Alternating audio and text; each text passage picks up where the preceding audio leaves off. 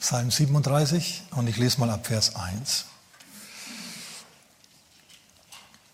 Da heißt es von David, entrüste dich nicht über die Übeltäter, beneide nicht die, welche Böses tun. Denn wie das Gras werden sie schnell verdorren und wie das grüne Kraut verwelken.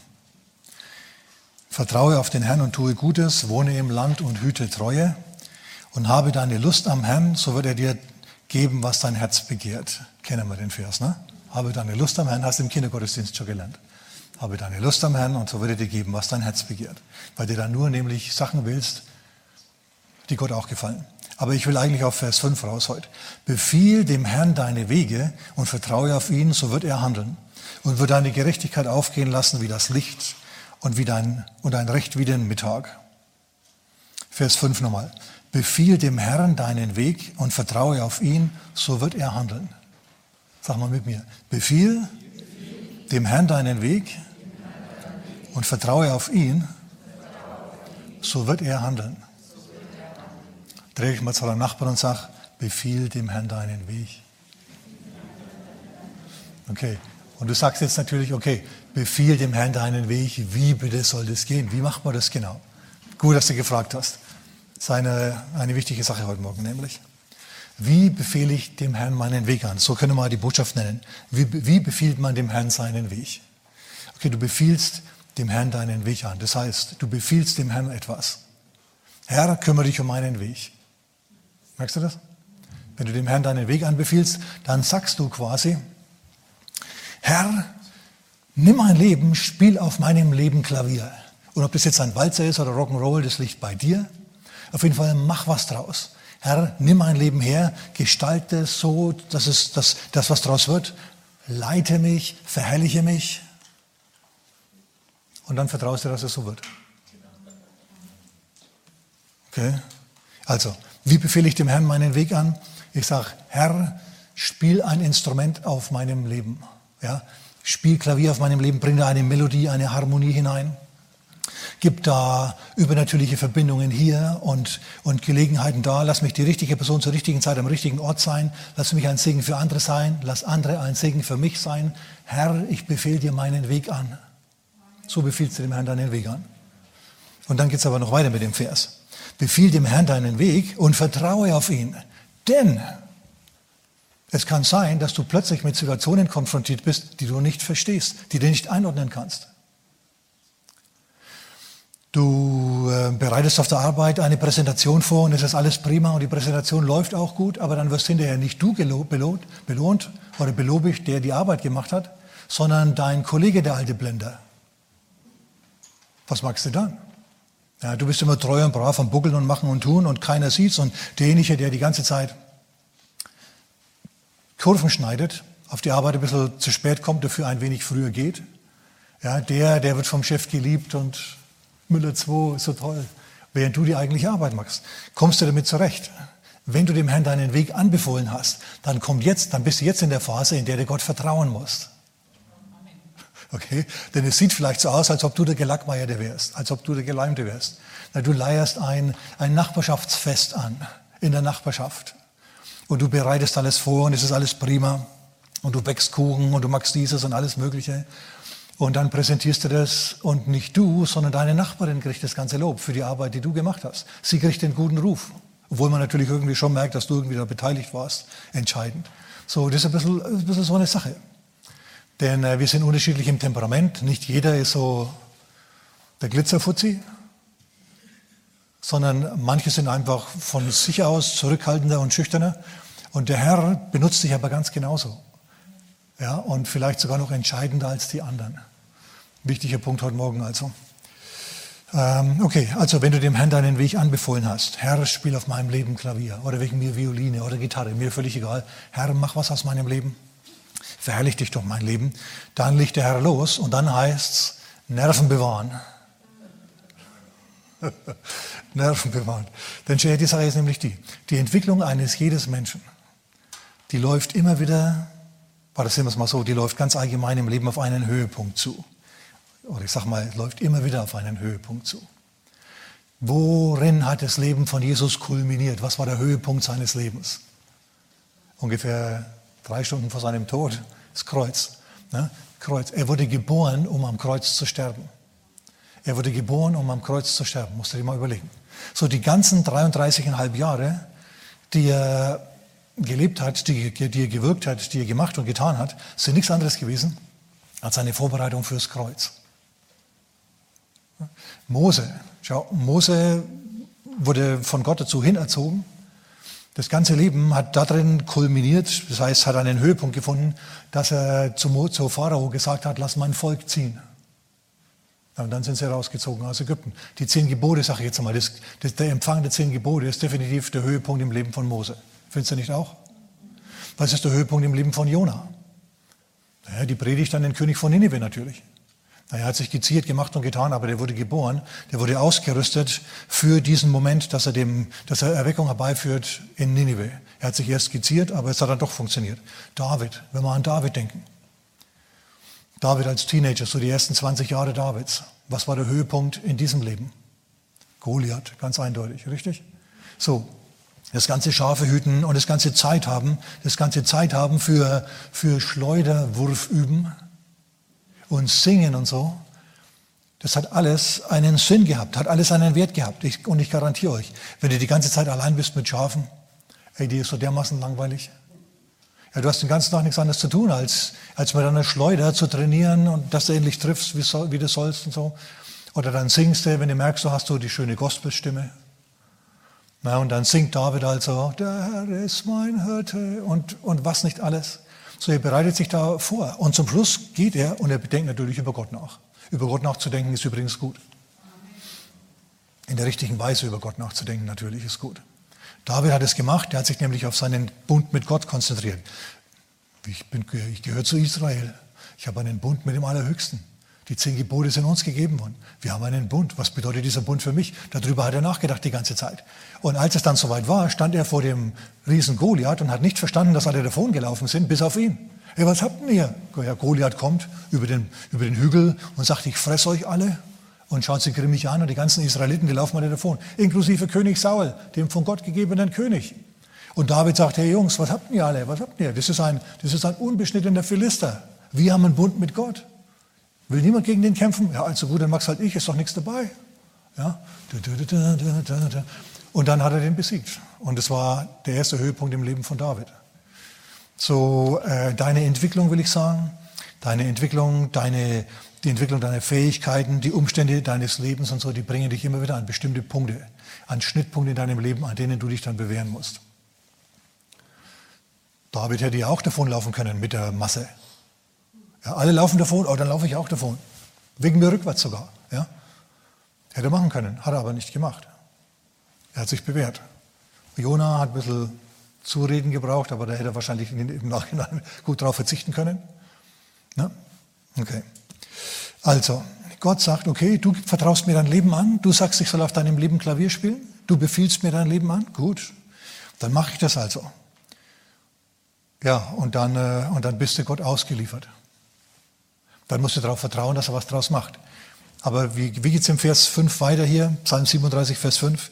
Vertraue auf ihn, so wird er handeln. In anderen Worten, du sagst, danke Herr, dass du in meinem Leben wirkst, auch wenn ich es gerade nicht sehe. Danke Herr, dass ich hier zwar schon fünf Jahre bei den Schafen bin, aber du, du hast irgendwie einen Sinn damit. Du vertraust Gott, du vertraust Gott.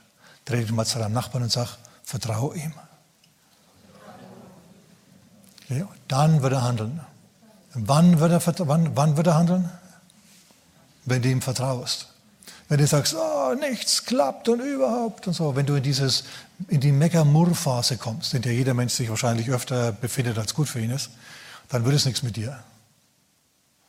Du kannst mal 4. Mose 21 nachlesen. Da haben sie sich beschwert über Manna. Sie haben sich beschwert über Gott. Sie haben sich beschwert über Mose. Sie haben sich beschwert über alles Mögliche. Und was haben sie dafür bekommen? Brennende Schlangen, Seraphen sind in ihr Lager eingedrungen und haben sie gebissen. Hat also Gott nicht so gut gefallen. Schau, Gott gefällt Glaube und nicht Murren. Murren ist, ein, ist, ein, ist eine Manifestation des Unglaubens. Und wenn du dich selber ständig beim Murren ertappst, hm, dann musst du dich fragen, warum das so ist. Dann musst du sagen, okay, wo kommt dieser Unglaube her? Wo muss ich mich da ändern? Denn ohne Glauben gibt es keinen Einfluss in dein, äh, Gottes in deinem Leben. Und wie gesagt, es ist keine Raketenwissenschaft. Es ist einfach. Befiehl dem Herrn deine Wege. Sag, Herr, nimm du mein Leben. Das heißt nicht, dass du dann die ganze Zeit nur rumsitzt und wartest, dass der halt irgendwie was mit dir macht, sondern du musst schon weiterleben. Ja? Du musst schon äh, aktiv da sein in der ganzen Sache. Okay, nun gut. Ein wichtiger Punkt ist, dass irgendwann im Leben, auch wenn du bisher das vielleicht immer ganz gut verborgen hast, irgendwann im Leben der Punkt kommt, an dem du die Farbe bekennen musst und dich zu Jesus bekennen musst und für ihn deinen Einfluss ausspielen musst. Und es wird möglicherweise schwieriger dir vorkommen, als es zum Schluss dann ist. Irgendwann wird der Druck so groß in deinem Leben, dass du dich bekennen musst, dass du nicht mehr mit der Masse gehen kannst, sondern dass du sagen musst, hey, halt, stopp, ich sehe das anders oder wie auch immer. Ja, so eine Situation. Ähm, okay, ich komme jetzt nämlich zu meiner, zu meiner, zu meinem Hauptpunkt oder zu, meinen, zu meiner Hauptgeschichte. Das ist die Geschichte von Esther und Mordecai. Die ist sehr, sehr wichtig und sehr, sehr interessant. Also wir halten mal fest. Wenn du den Herrn bittest, dass er auf deinem Leben Klavier spielt, dann kommt er, du vertraust ihm und dann macht er das. Amen. So ist es. Und äh, das, klingt, das ist nicht schwierig, sondern du kannst dich entspannen dabei. Gott benutzt dich deiner Persönlichkeit, deiner Persönlichkeitsstruktur angemessen. Er erwartet, er erwartet von dir nichts, was du nicht irgendwie, was dir nicht irgendwie gegeben wäre, was dir nicht irgendwie natürlich liegen würde. Und ob du jetzt ein knorziger Typ bist, so wie der Mordecai, oder ob du so das glatte Glamour Girl bist, so wie die Esther, völlig egal, Gott benutzt dich so, wie du bist. Das ist gut, sollte dich entspannen. Denn schau, ähm, der Herr wirkt ja und nicht du. Du kannst auf deinem Leben schlecht Klavier spielen. Du kannst vielleicht Klavier spielen, aber nicht mit deinem ganzen Leben. Du kannst dein Leben planen, aber ob das dann so kommt, wie du das dir gedacht hast. Ihr kennt ja den alten Spruch, der nicht von Salomo ist. Ja, der Mensch denkt und Gott lacht. Ja, habt ihr vielleicht schon mal gehört weil wir endlich sind, weil wir begrenzt sind, weil wir Zusammenhänge nicht erfassen. Aber Gott macht es und er positioniert uns dann an ganz interessanter Position und dann müssen wir uns bewähren. Okay, also ich gehe, wir gehen nach Babylon jetzt. Ich habe kein schönes Bild von Babylon gefunden, deswegen sind wir heute am Königssee hinter mir. ja, König, immerhin König. wir sind jetzt in Babylon. Die Zeit ist mittlerweile fortgeschritten für das Volk Israel. Sie sind schon wieder zurückgegangen nach Israel, ein großer Teil, also nach, nach Juda, haben dort den Tempel aufgebaut, die Stadt ja repariert. Aber viele, viele, viele, viele, zigtausende Millionen Juden sind in Babylon geblieben, weil es ihnen da gut ging. Und sie waren sehr einflussreich dort. Und ein Mann, der sehr einflussreich war am Hof von, vom König ähm, Hasvaros oder Xerxes, das war ein Mann namens Mordecai. Der saß im Tor des Königs, das bedeutet, er war Richter. Der war ein hoher Beamter im Staatsapparat vom König und jüdischen, jüdischen Glaubens, jüdischer Abstammung, jüdischen Glaubens. Übrigens, falls es euch interessiert, in dem Buch Esther kommt das Wort Gott nicht ein einziges Mal vor. Aber seine Fingerabdrücke, die siehst du überall. Das ist wichtig. Gott spielt nämlich auf dem Leben von Mordecai und auf dem Leben von Esther Klavier. Der benutzt die zum Segen des ganzen babylonischen Weltreichs. Das ist gut. Wenn du ein Segen wirst für, die ganze Welt, nicht nur für deine Familie, deine Firma, sondern für das ganze Land. Sagen wir jemand Amen. Okay. Ähm, denn es ist nämlich so, dass der König sich einen Berater angelacht hat, einen, einen Aktivisten des Satans, einen wirklich, wirklich üblen, üblen politischen Berater. Der Mann hieß Haman.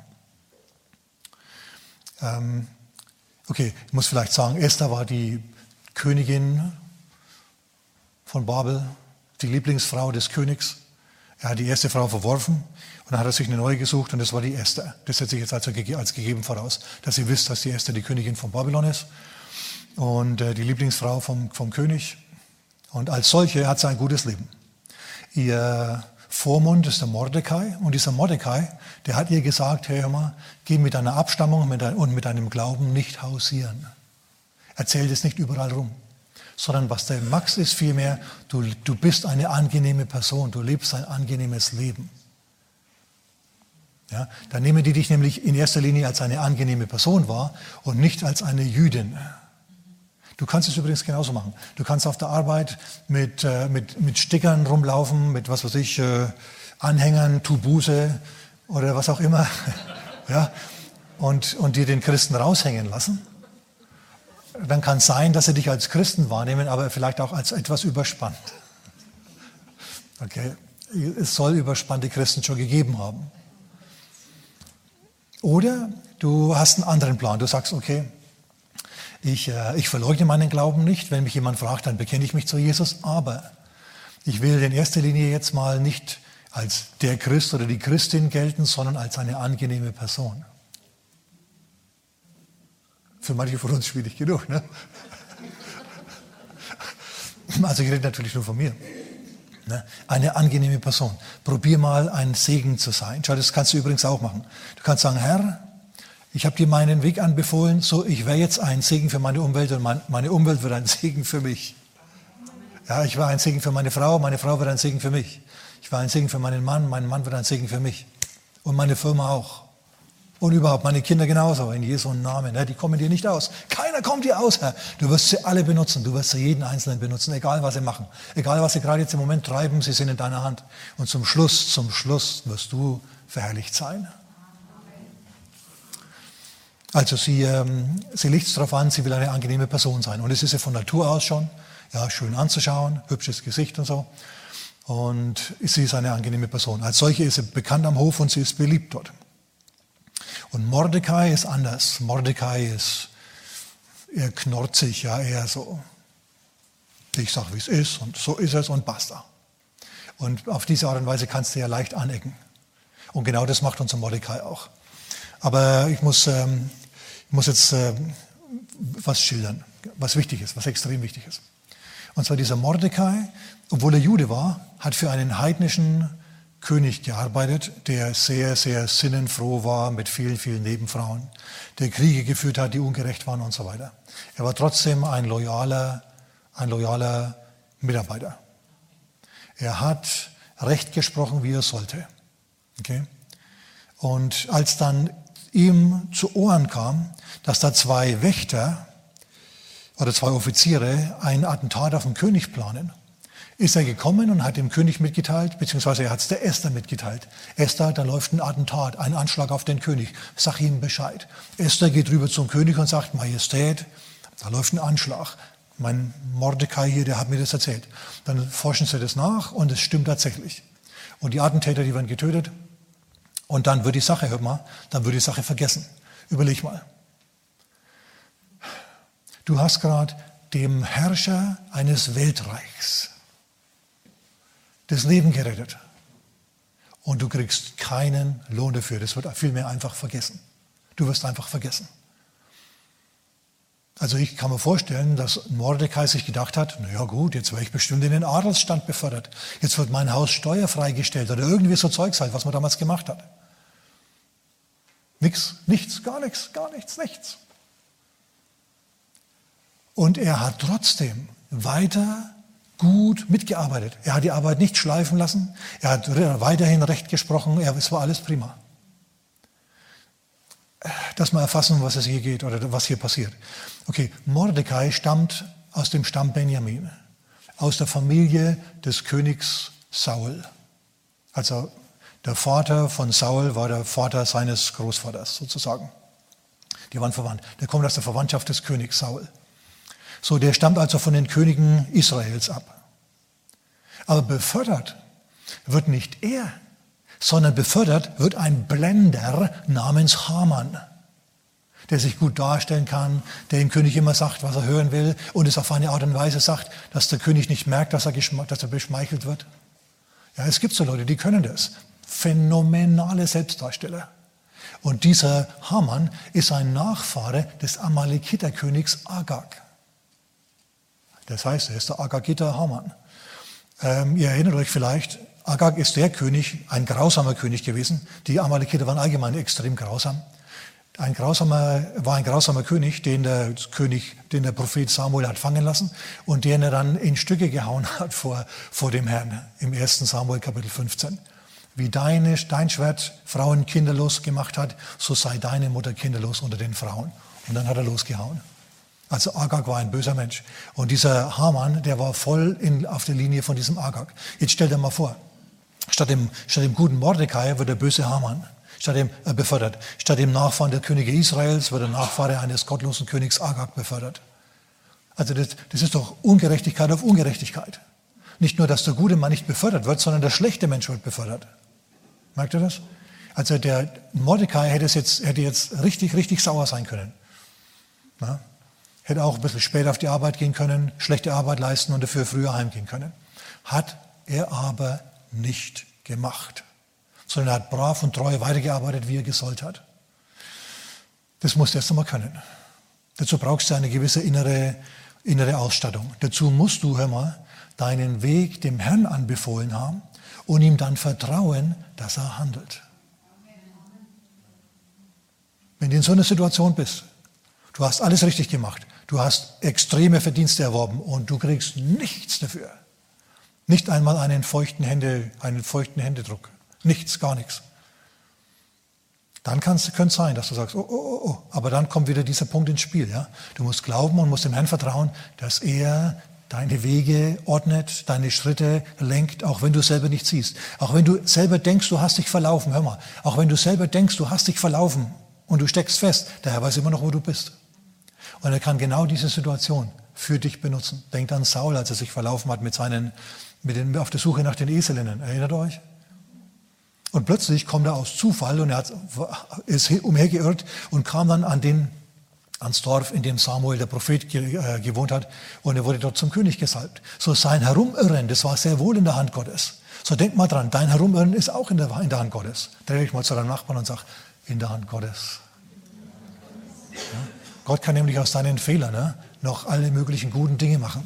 Vertrau ihm und er wird handeln. Wenn du nicht vertraust, dann kann es sein, dass du weiter stolperst. Ach, Dorf, lass mal liegen. Nein, nein, nein, nein. Du musst dem Herrn schon vertrauen. Und das ist eben die Kunst. Das ist, das ist die Kunst und die Wissenschaft, ja? dem Herrn zu vertrauen. Ähm, denn wir sehen jetzt, dass, dass Mordecai macht er einen Fehler, macht er keinen Fehler. Ich sage mal, er macht keinen Fehler. Er ist einfach nur er selber. Er ist der knorzige, knorrige Mordecai. Lass mir den Satz auch noch einfügen.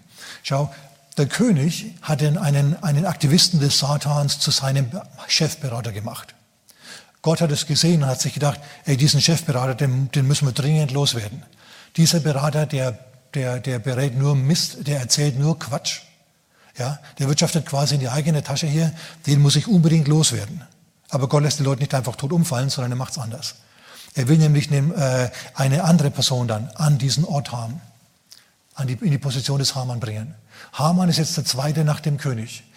Gott aber möchte, dass Mordecai der Zweite nach dem König wird. Oder ich sage es mal anders. Er will, dass eine zuverlässige, loyale, treue Person, die dem Recht ver ver verpflichtet ist, an die Position kommt. Und nicht ein eitler, egoistischer, größenwahnsinniger, leicht zu beleidigender Haman. Schau, ähm, Mordecai hat nicht alles, nicht jedes Gebot vom, vom König gehalten. Über manche Gebote hat er sich hinweggesetzt. Hat er gemacht. Was hat er gemacht? Der König hat befohlen, alle, alle, alle sollten sich vor dem Haman niederwerfen, wenn er vorbeikommt. Und Mordecai hat sich gedacht, bin ich blöd oder was? Ich werde mich vor diesem Blender da hinwerfen. Ich durchblick den, wir sind Kollegen. Wir waren Kollegen miteinander. Ja, ich bin in der ersten Kammer, in der, ersten, in der zweiten Kammer gewesen. Durch Blenderei und so weiter hat er sich den Vorsitz erworben und hat zum Schluss den König belabert und jetzt ist er der Zweite nach dem König geworden. Hm, den grüße ich nicht. Und dann haben sie gesagt, hey Mordecai, komm, schmeiß dich hin, schau, da läuft der Hamann vorbei. Mordecai bleibt demonstrativ sitzen. ja, er macht demonstrativ nicht, was der König gewollt hat.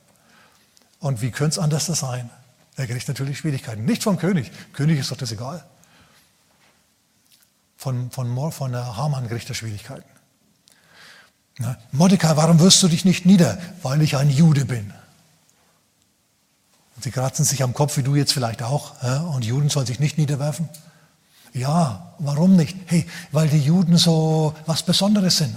Weil, weil Daniel, der zweite nach dem König Nebukadnezar, ein Jude war weil Shadrach, Messach und Abednego, die aus dem Feuerofen gerettet wurden, Juden waren, weil die Juden loyale, treue, gute Mitarbeiter sind, ja, weil sie einen besonderen Stand haben, weil sie, weil sie sich das leisten können, weil sie was Besonderes sind, weil sie mehr sind als der Hamann. weil der König ihnen was zu verdanken hat. Deswegen nehme ich mir es raus, ja, diesem Gebot nicht zu folgen. Basta. Und dem König wäre das auch völlig egal gewesen. Aber unser Aktivist des Satans, dem gefällt es gar nicht, dass da plötzlich ihm nicht gehuldigt wird, dass da ihm einer widerspricht.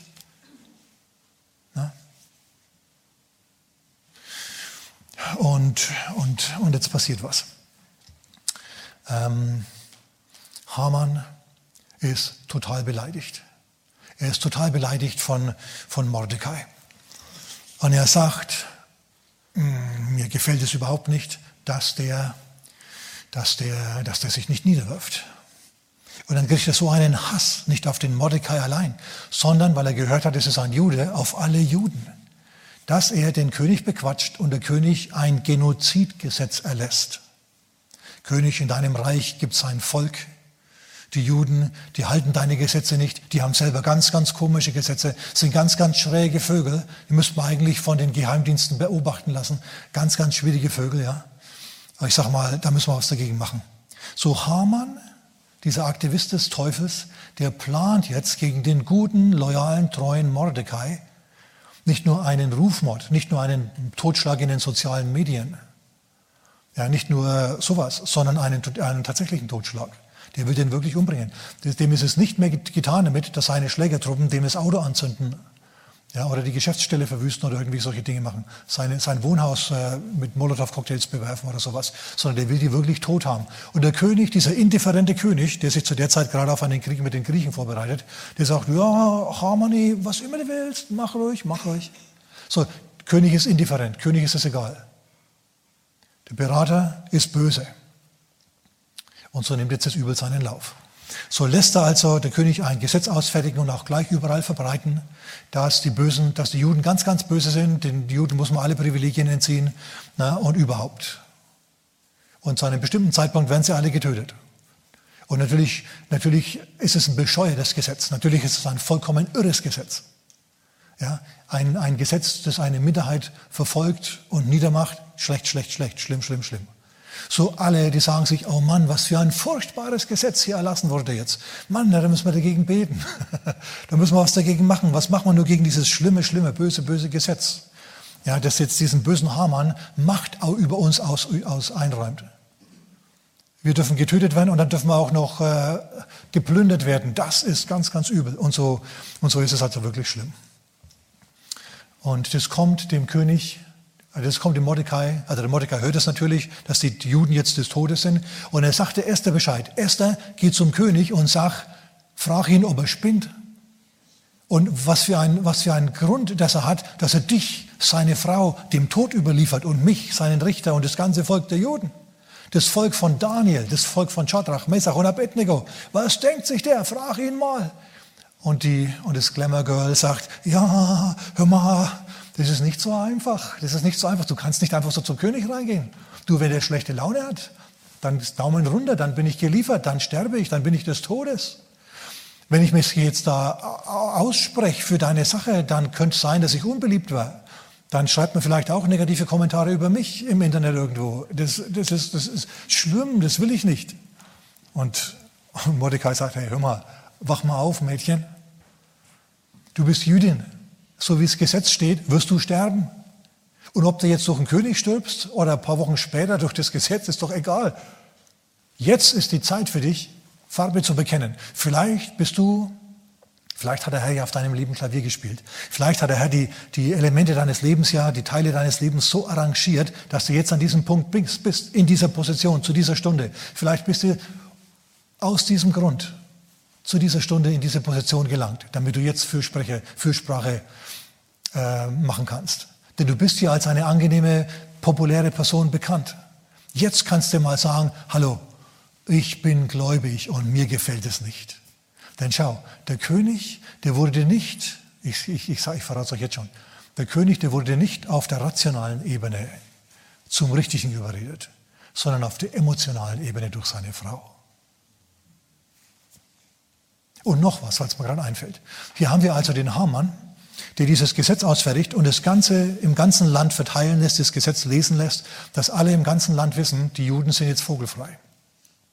Da siehst du mal wieder die Nachteile eines Zentralstaats.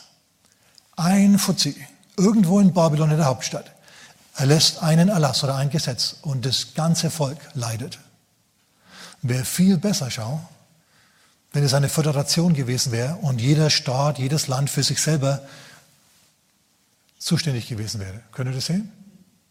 Ne? Deswegen ist eine Föderation gut. Was wir zum Beispiel haben, ist ein Bundesstaat, die Bundesrepublik Deutschland. Wir sind eine Föderation, eine zusammengesetzt aus Einzelstaaten.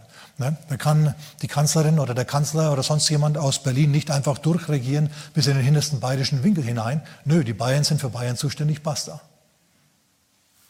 und das ist gut. Das nennt man Subsidiarität, das ist prima. Deswegen ist es auch schlecht, schau, wenn, äh, wenn zum Beispiel irgendwann in der Zukunft alle Befehle aus Brüssel kommen und du nach deren Pfeife tanzen musst. Das ist nicht so gut. Es ist viel besser, wenn sich die Leute vor Ort um die Probleme vor Ort kümmern. Und wenn wir die Macht der Hamanns, die uns nie ausgehen werden, entsprechend beschneidet. Ja? Dadurch, dass man äh, sie abwählen kann zum Beispiel. Okay, gut. Also das wollte ich jetzt auch noch äh, loswerden. So, jetzt, äh, ähm, jetzt weiß also die erste, sie ist des Todes, Mordecai ist des Todes, ihr ganzes Volk ist des Todes und jetzt muss sie was machen. Jetzt muss sie zum König hineingehen. Oh, und es ist doch so schwierig. Oh, ja, es könnte sein, dass er keine Lust auf sie hat und dann senkt er den Daumen und dann stirbt sie gleich sofort. Und sie fastet und betet drei Tage mit allen Juden in der ganzen Burg Susa. Und nach drei Tagen wagt sie es endlich und geht hinein zum König Macht sich natürlich extra schön, ja. In den inneren Hof und setzt die gewinnendes Lächeln auf, ja, und überzeugt ihn also. Und ihm geht das Herz auf und er sagt, König Esther. Und, und was, was willst du denn? Komm rein, komm her. Ist er nicht hübsch? Schaut sie mal an, ja. Und überhaupt, Esther, was willst du denn? Ja, was will ich denn? Was will ich denn? Ich will, dass dieses Gesetz nicht dass dieses Gesetz, äh, ja, ich will, ich will, was will ich denn über, ach ja, dieses Gesetz, ja genau, ich will, sie bringt es nicht raus. Und sie, sie, sagt dann was anderes. Sie sagt dann, Majestät, ich hätte gern, dass, ähm, dass, äh, dass Hamann und du heute Abend bei mir zum Essen vorbeikommt. Ich habe ein Gastmahl für euch vorbereitet. Gesagt, getan. Sie sind jetzt also am Gastmahl. Ja, und, und es geht schon langsam aufs Ende zu. Sie haben schon ordentlich gebechert. Und Esther wartet die ganze Zeit auf die günstige Gelegenheit. Sie, sie versteht, dass sie ist irgendwie innerlich gehemmt. Warst du auch schon mal innerlich gehemmt? In einer wichtigen Situation. Das ist jetzt der Fall bei ihr. Und, und, und, und, und sie denkt sich, Mensch, ich muss jetzt über dieses Gesetz reden, ich muss jetzt dem König sagen, König, dieser böse Hamann, der, der will mich töten, weil ich Jüdin bin. Hast du nicht gewusst, aber ich sag's dir jetzt und überhaupt. Warum? Ja, aber sie schafft es nicht, sie schafft es nicht. Und der König, der schaut auf die Uhr und Hamann schaut auch auf die Uhr und sie sagen, na, Esther, was willst du denn? Ich weiß, dass du nicht zu mir gekommen wärst, wenn du nicht was auf dem Herzen hättest. Sag's, was willst du? Was willst du? Ja, äh, äh, König, ähm, oh, oh, wie sage ich das jetzt? König, und sie bringt es nicht fertig, ihm zu sagen, was sie will. Sie sagt, dass ihr, dass ihr, dass ihr, dass ihr, dass ihr, dass ihr, dass ihr morgen nochmal kommt. Prima. also das ist menschlich sympathisch. Könnt ihr das sehen? Und genau sowas, sogar sowas benutzt der Herr. Erster liegt diese Nacht im Bett und schläft nicht, garantiere ich euch. König liegt auch in seinem Bett und schläft auch nicht, aber aus einem anderen Grund. Erster liegt im Bett und sagt sich, oh Gott im Himmel, ich habe so verpasst, ich habe so, ich, was bin ich für eine Pfeife? Ja, warum habe ich nicht kühn wie Mordecai äh, das Problem angesprochen und stattdessen eier ich rum. Aber Gott benutzt auch Herumeierer. Es gibt noch Hoffnung für dich und für mich, Halleluja. Denn es passiert jetzt was extrem Wichtiges. Dieser König kann in der Nacht nicht schlafen. Und ihm ist langweilig. Und es gab damals noch keine Smartphones, in der du dir, was weiß ich, deinen Lieblingsprediger mitten in der Nacht anschalten kannst und ihn hören kannst, so zwischen zwei und drei. Auf jeden Fall, König sagt, Diener, mir ist langweilig, ich kann nicht schlafen. Bring mal alte Zeitungen, wir schauen mal alte Zeitungen durch. Lies mir vor, was Spannendes. Lies mir die Schlagzeilen, sagen wir mal, von, von vor fünf Jahren vor. Und dann liest also der Diener vor. Mordecai, der Jude, hat einen Anschlag auf den König ähm, vereitelt und ganz dramatisch wurde der König gerettet. Mordecai, Mordecai, Mordecai, kenne ich ihn, Mordecai? Du, was haben wir mit dem Mordecai gemacht? Wie ist der belohnt worden? Und der Diener schaut nach, hm, Lohn? Nichts, gar nichts, wir haben nichts gemacht. Nichts, gar nichts, nichts, überhaupt nichts, nichts. Boah. Schau, Mordecai hat fünf Jahre damit gelebt, dass er für eine gute Tat nicht belohnt wurde. Aber wer sät, der erntet. Und wer Gutes sät, der erntet Gutes. Sag mal jemand Amen. Und wenn du fünf Jahre darauf wartest. Denn jetzt ist es notwendig, dass diese Ernte eingefahren wird. Jetzt erst ist, es, ist der Lohn notwendig. Vorher, was hast du davon, wenn dir der König einen Orden an die Brust heftet? Ey, Orden werden in China hergestellt und die gibt es im Dutzend billiger. Irgendein Politiker findet irgendeinen Grund, dir einen Orden anzuhängen, dann kriegst du einen. Der hat nicht wirklich Wert. Das ist ein, ein politisches Statement zum allergrößten Teil. Okay? So, Orden, pfeif drauf. Was will ich mit dem Orden? Ja? Es ist viel besser, wenn der Herr dich belohnt und entsprechend die Situationen hinzieht und dein Leben hindeichselt, bis du zur richtigen Zeit am richtigen Ort bist und dann bereit bist für deine Belohnung. Deine Belohnung kommt. Dreh dich mal zu deinem Nachbarn und sag, deine Belohnung kommt. Ermutig deinen Nachbarn mal. Sag, deine Belohnung kommt. Deine Belohnung kommt, deine Belohnung kommt. Halleluja. Denn der Herr, der wirkt in deinem Leben, preis dem Herrn. So. Ähm, und jetzt ist der König natürlich sehr, sehr, sehr positiv auf, auf Mordecai zu sprechen. Na?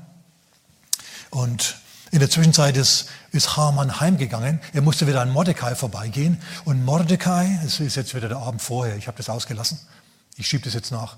Am Abend vorher, nach dem Gelage bei der Königin Esther, geht Haman heim, ja, und er sieht wieder, dass der Mordecai sitzen bleibt, während alle anderen auf dem Boden liegen vor ihm und ihm huldigen. Oh, großer Haman, großer Haman. Bloß einer sitzt da und studiert demonstrativ seine Akten weiter, der macht nicht mit in dem allgemeinen Blödsinn. Und dann ist dieser Hamann so sauer, dass er heimgeht zu seiner Frau und sagt, ich bin schön, ich bin reich, ich bin berühmt, ich habe Einfluss mehr als alle anderen, ich bin der Zweite im Reich, ich bin der Man, aber das alles ist mir gar nichts, bedeutet mir nichts, solange dieser Mordecai sein Knie nicht vor mir beugt. Der Mann zeigt, dass er für diese Position vollkommen ungeeignet ist. Der ist, der ist emotional nicht belastbar. Schau, wenn du in einer Leiterposition bist, dann gibt es Leute, die dir nette Sachen sagen und es gibt Leute, die dich übelst kritisieren. Ja? Leute, die, äh, die gerechtfertigt dich loben. Es gibt auch Leute, die dich ungerechtfertigt loben, weil sie dich nicht gut genug kennen. Gibt's, ja, ist so. Und es gibt Leute, die dich in die Pfanne hauen, äh, einfach deswegen, weil du du bist. Ja, oder sich nicht klar, überhaupt den Hass, keinen Grund für ihren Hass überhaupt haben.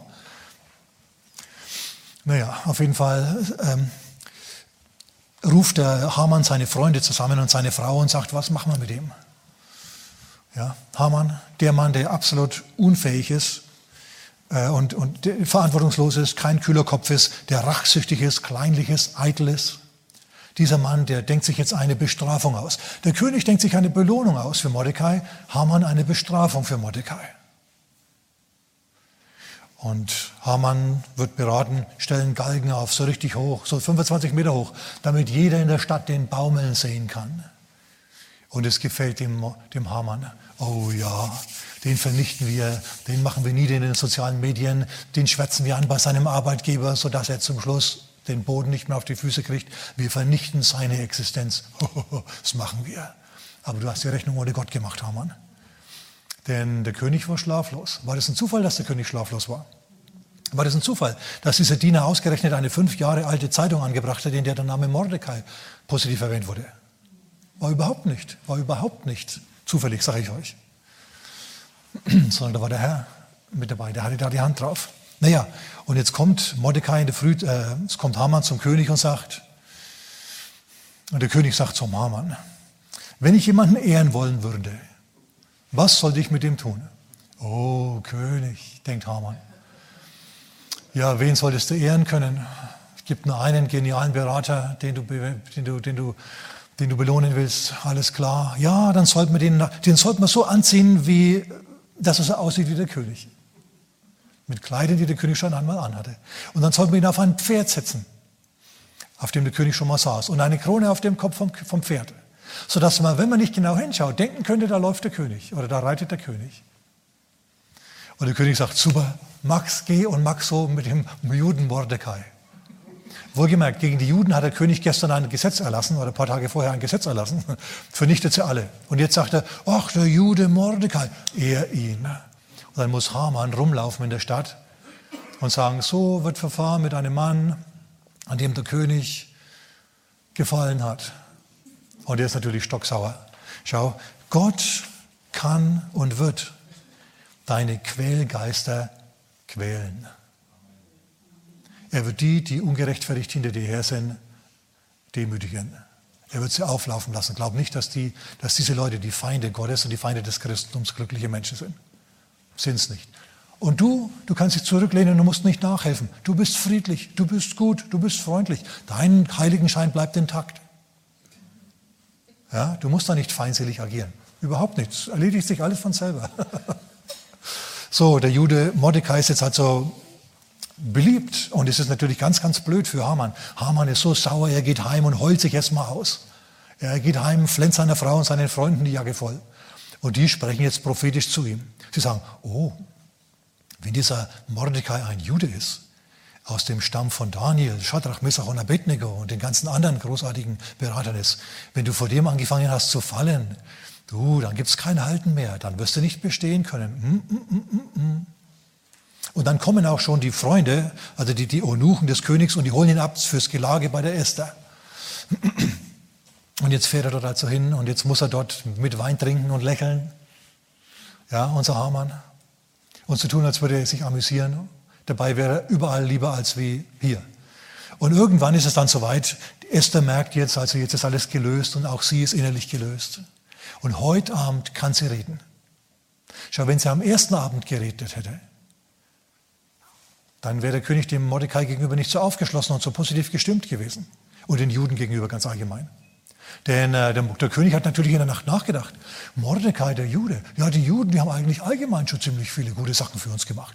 Daniel, Shadrach, Messach und Abednego, die waren eigentlich richtig gut drauf. Äh, und der hat jetzt mir das Leben gerettet. Und ich habe ihm nichts getan und er ist immer noch, also nichts, nicht belohnt und er ist immer noch ein guter Richter. Ähm, was hat eigentlich Haman für mich gemacht? Was hat eigentlich Hamann für mich gemacht? Außer Spesen eigentlich da nichts gewesen. Hm. So, der König kommt zum Nachdenken. Merkt ihr das?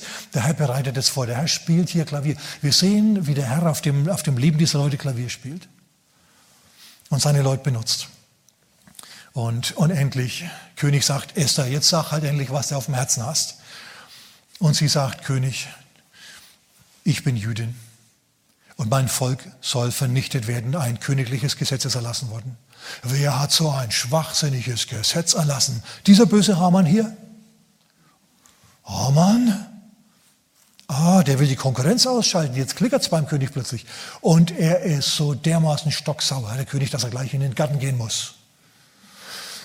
Um mal laut zu schreien oder so. Und dann kommt er wieder rein. Und was sieht er? Hamann, Hamann stellt sich selber jetzt eine Falle. Haman geht zum Ruhelager der Königin Esther und sinkt vor ihr auf die Knie und er umfängt sie so halb und er bettelt sie an. Oh Esther, oh Esther, mach was, dass ich nicht sterben muss. Und der König kommt genau zu dem Zeitpunkt, als er so halb auf der drauf liegt, ja, zur Tür rein. Und er sieht, was da Sache ist. Und jetzt verdreht der König die Wahrheit und versteht sie falsch. Schau, Haman hat die Wahrheit bewusst verdreht über die Juden. Und der König, der sieht jetzt was und verdreht die Wahrheit unbewusst. Hamann erntet, was er gesät hat, eine Verdrehung der Wahrheit. Was ist denn hier los? Macht sich da meine Frau ran? Tut mir jetzt der Königin schon Gewalt an in meinem Haus, in meiner Gegenwart? Ja, sag mal, spinnst du oder was? Die haut wohl den Vogel raus hier. Und dann hat man, ist man schon gekommen, hat man schon das Angesicht des Königs, des, äh, des Haman äh, verhüllt, ja, ein Todesurteil, und man hat ihn rausgeschafft. Und, und einer, einer der Diener, weil Haman war nämlich extrem unbeliebt, der war ein schwieriger Typ und extrem unbeliebt im Volk. Das ganze, das ganze Land und das ganze Volk hat geächtzt unter der, unter der Knute dieses Mannes. Deswegen spricht jetzt einer, der Diener des Königs, auf und er sagt, hat nicht der Haman einen Galgen vorbereitet für den, für den Mordecai, für den guten Mordecai? König, wir haben doch in der Nacht über ihn gelesen, erinnerst du dich noch? der König erinnert sich sehr wohl. Für diesen Mordecai hat Haman einen Galgen aufgestellt, 25 Meter hoch, 50 Ellen, das ist echt hoch. Und der König sagt, hängt ihn dran. Was hat Salomo geschrieben? Ich lese es euch vor. Salomo sagt, wenn ich es finde in meinen Notizen hier, ich habe heute ohne meine Notizen gepredigt, er sagt in, in, in Sprüche Kapitel 16, Vers 18, vor dem Verderben kommt Stolz und Hochmut vor dem Fall. Und weiter geht es in Sprüche 26, 27. Wer eine Grube gräbt oder auch einen Galgen aufstellt, fällt selbst hinein oder hängt selber dran. Und wer einen Stein wälzt, auf den rollt er zurück. Hamann, Hamann, Hamann. Hättest du nur Salomo gelesen, die Sprüche waren damals schon erhältlich. Ja? Hättest du nur gelesen, hättest du dich nur an der Bibel orientiert, statt die Bibel zu bekämpfen. Hättest du nur das Wort Gottes gehört, wärst du nur in den Gottesdienst gegangen und hättest das Wort Gottes gehört, dann wäre so viel so anders abgelaufen.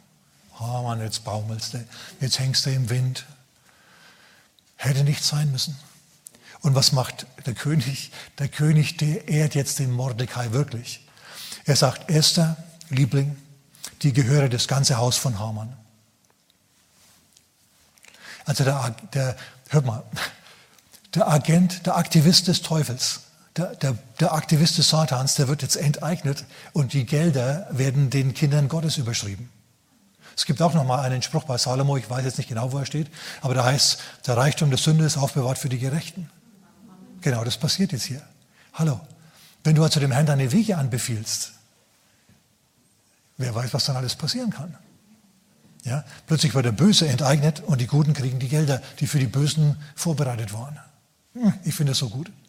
Und Mordecai, der, der gerecht war, der Härten ausgehalten hat, der auch, der auch, obwohl er nicht belohnt wurde, der auch unbelohnt immer noch gute Arbeit geleistet hat.